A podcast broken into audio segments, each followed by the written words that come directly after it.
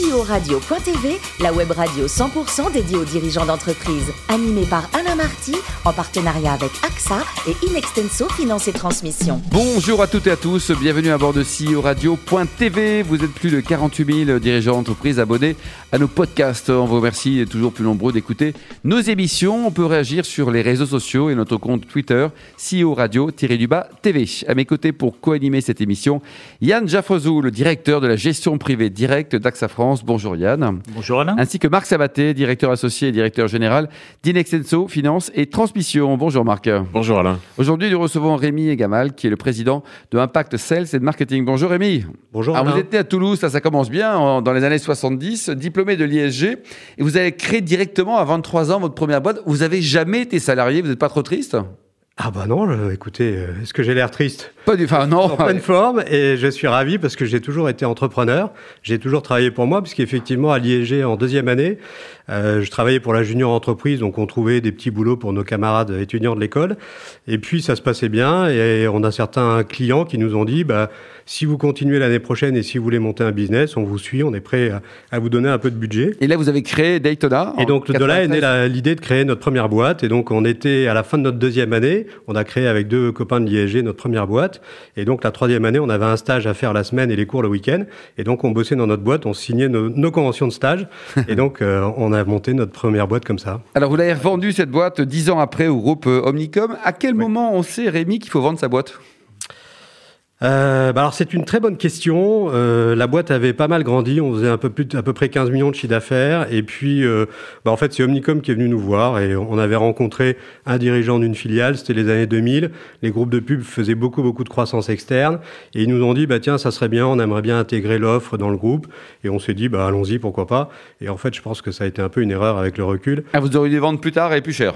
Non, c'est-à-dire que ce qui est difficile, c'est de quand on perd le pouvoir, quand on est entrepreneur, bah il y a un moment donné où euh, c'est pas facile à vivre. C'est de rester dans la boîte une fois qu'elle était vendue. Exactement, c'est c'est-à-dire que ça a duré quatre ans et puis après ça s'est pas très très bien terminé.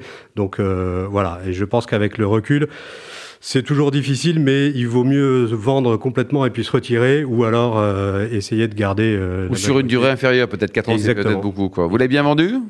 Oui, à l'époque, on avait 30 ans, on a bien vendu. Et on était, euh, on était content de, de l'avoir fait. Et puis, c'était une belle expérience. Parce que quand on a démarré ça, on était étudiant. On pensait pas que ça irait aussi, aussi loin. Et à l'époque, 100 millions de chiffre d'affaires en francs, euh, c'était une belle aventure. Et puis, surtout, on s'est bien amusé.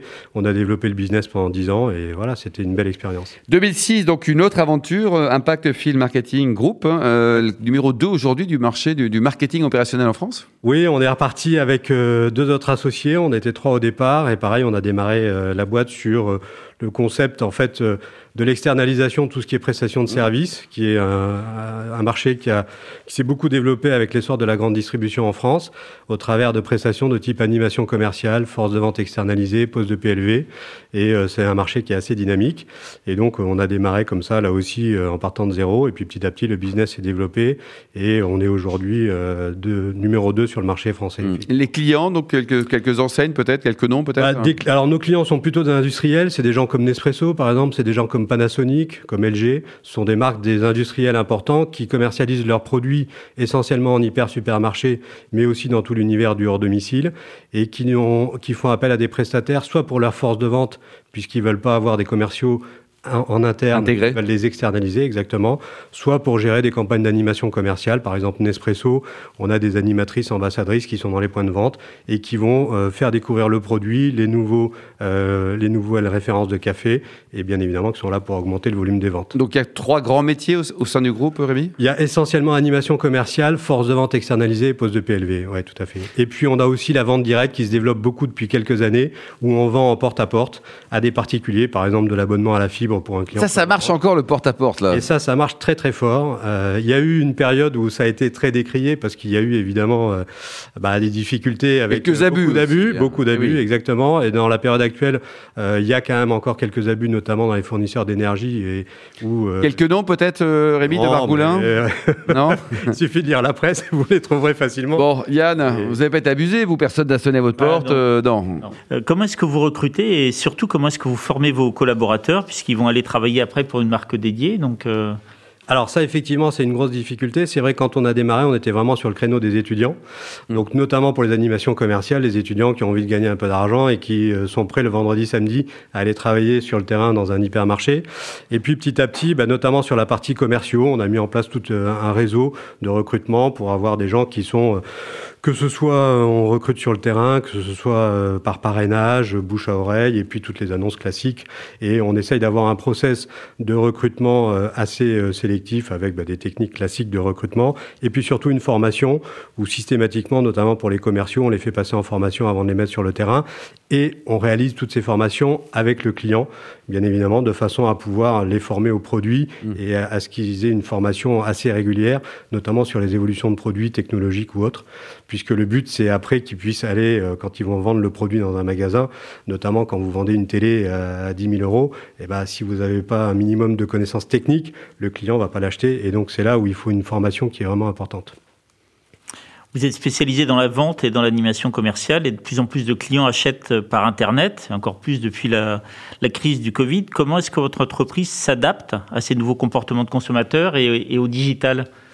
Alors évidemment, nous, euh, on, vend une, une, ressource qui est une ressource humaine, donc c'est difficile à digitaliser. Maintenant, très tôt, on a pris, euh, on a mis en place une digitalisation dans la mesure où on a tout un reporting euh, et un accès à l'information en temps réel pour nos clients via des logiciels intégrés qu'on a développés. Donc ça, c'est quand même quelque chose de très important pour les clients.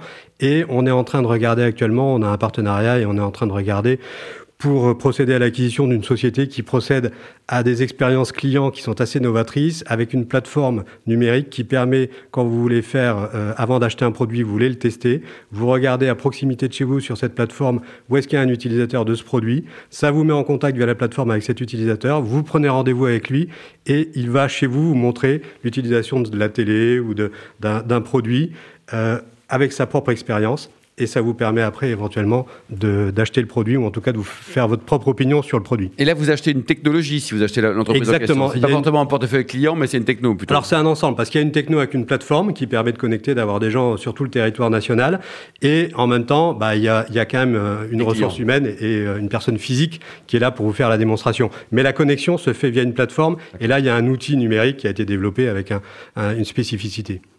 Yann? Oui, enfin, vous êtes un serial entrepreneur. Avec votre recul, est-ce que c'est plus facile de reprendre une entreprise ou de la créer? Euh, écoutez, pour le moment, ça a été plus facile de la créer. Puis de la vendre. voilà. De la vendre, euh, pourquoi pas. Mais en tout cas, euh, depuis deux ans maintenant, je, avec un de mes associés, on fait l'expérience de reprendre une entreprise. Donc, on vient de faire une levée de fonds. On est en, cours aussi sur un métier complètement différent. Quel métier? Qui est la location de mobilier neuf. Donc, on est, c'est le même principe que la location de voiture, mais sur du mobilier neuf. Donc, on vient de signer un partenariat avec des gens comme Ikea et avec Nexity notamment. et donc là, on est en train de procéder à une levée de fonds. Donc là, c'est une expérience complètement différente, avec des fondateurs qui avaient déjà, puisque c'est une entreprise qui existe déjà depuis quelques années. Euh, donc c'est passionnant aussi, mais c'est assez différent. Donc c'est un sport différent, on va dire. Exactement, c'est une discipline différente, mais euh, dans un sport qui reste l'entrepreneuriat et qui est passionnant, en tout cas à mon sens. Marc?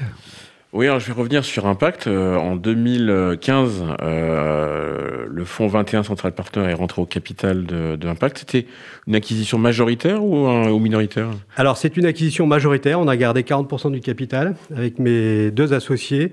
Et en fait, c'est un choix qu'on a fait euh, pour euh, tout simplement accélérer le développement de la boîte.